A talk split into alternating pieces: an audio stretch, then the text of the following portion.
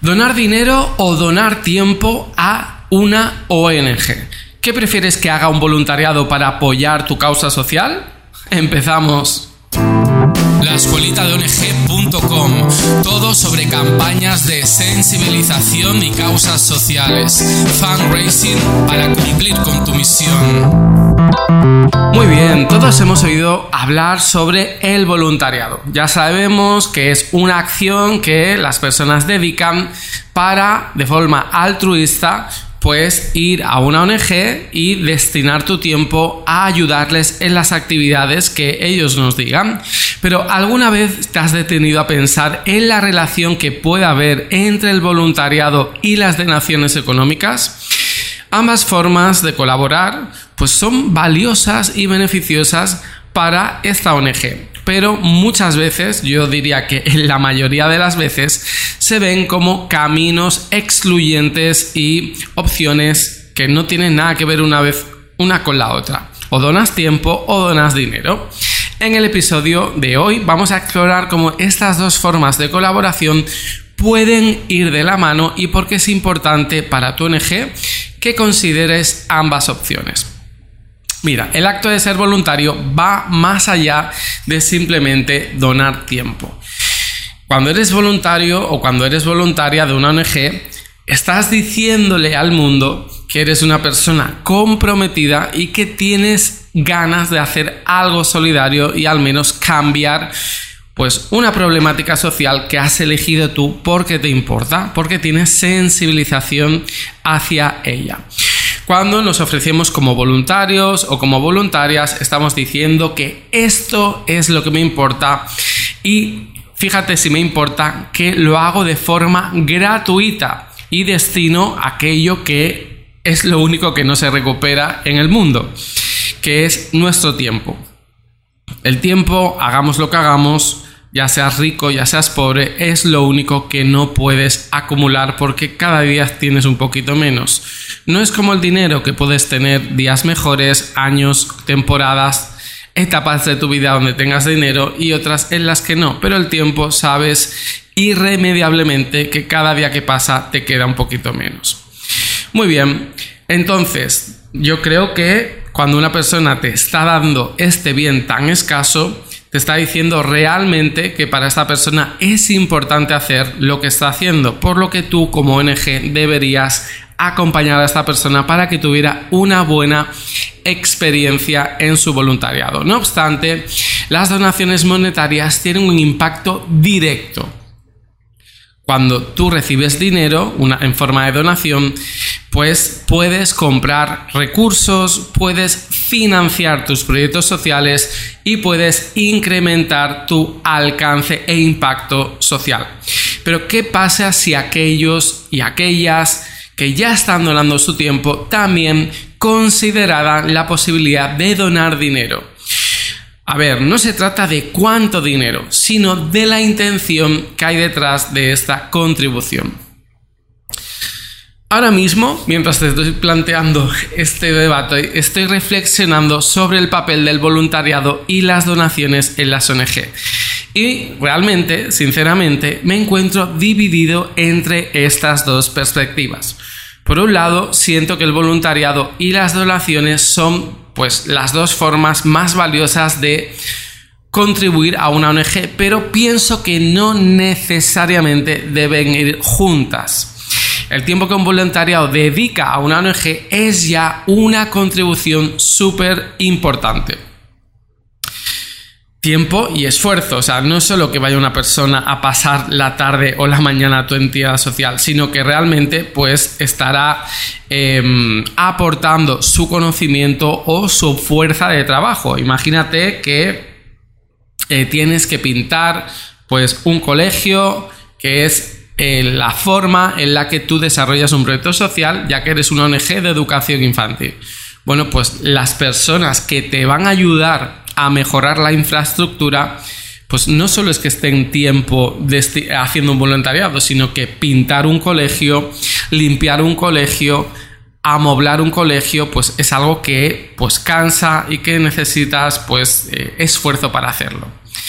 No todos los voluntarios tienen la capacidad de donar de forma económica. Yo creo que es por eso que muchos jóvenes la primera alternativa que se les presenta a la hora de colaborar con una causa que es afín a sus principios y a sus ideales éticos es a través de un voluntariado, porque los jóvenes no suelen tener dinero y con que tienen estos ideales que desafortunadamente con el paso del tiempo pues todos vamos perdiendo, pues lo que quieren hacer es hacer una sociedad más justa y eh, digamos igualitaria.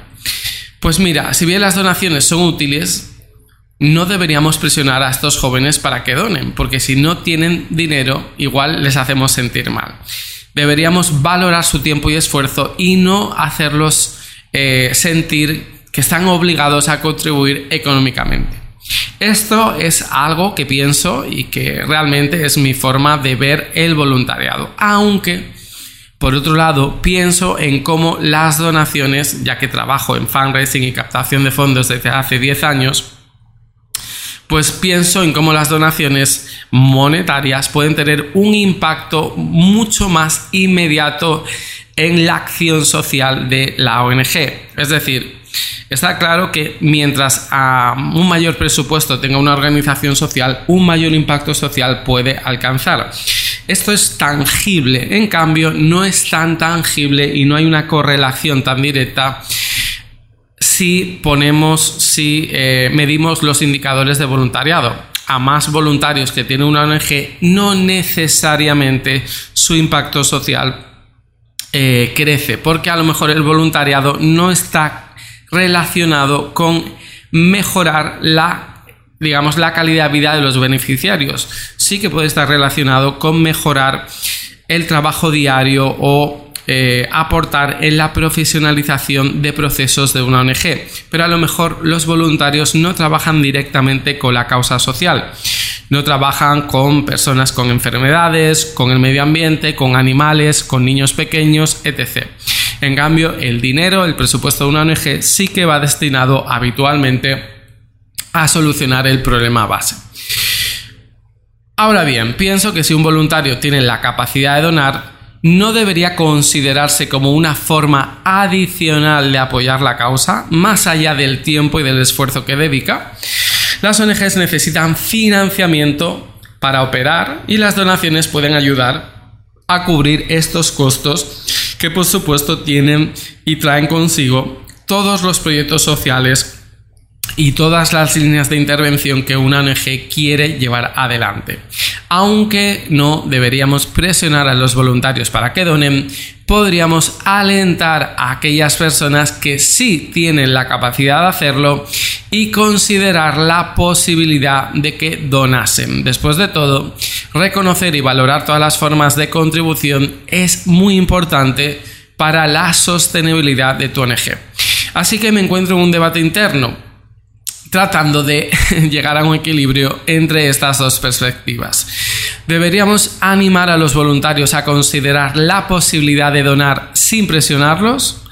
Tal vez la clave esté en reconocer y valorar todas las formas sin que sean excluyentes de contribuir y alentar para que los voluntarios consideren esta posibilidad de donar de forma respetuosa, sin presionarlos. Imagina una práctica extendida en que los voluntarios no solo donan su tiempo, sino que también hacen una pequeña cantidad de dinero, es decir, donan. Esta combinación de tiempo y recursos financieros podrían amplificar el impacto real de las organizaciones sociales, de las ONGs, de las fundaciones, para, digamos, eh, mejorar su alcance en las causas que trabajan. No se trata entonces de elegir entre una u otra forma de donar, tiempo o dinero, sino que ver cómo ambas formas pueden complementarse. A menudo existe una percepción errónea y ahora te voy a explicar cómo podemos llegar a la solución de este dilema entre eh, bueno, elegir que si ya estás donando tu tiempo no es necesario contribuir con dinero, pero esa mentalidad limita el potencial de lo que podemos lograr si trabajamos juntos, si juntamos estas dos posibilidades. Mira, para que esta combinación funcione, hay que hacer lo siguiente. es algo que yo he implementado en algunas organizaciones cuando el contexto era propicio.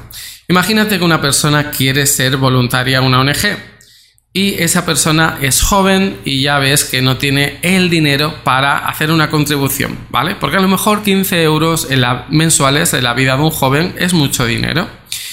Pues a estos jóvenes lo que le dijimos es, ok, mira, si quieres, vas a hacer un voluntariado, pues en comunicación, ¿qué es lo que tú quieres hacer?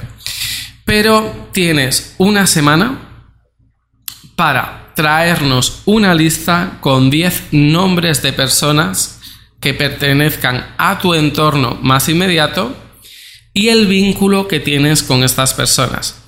Por ejemplo, la madre, el padre o el tío, la tía o sus compañeros del deporte que practiquen o su pareja o a lo mejor puede traer una lista con eh, la clase universitaria en la que está haciendo los estudios, es decir, 10 nombres de 10 jóvenes que también vayan a la universidad.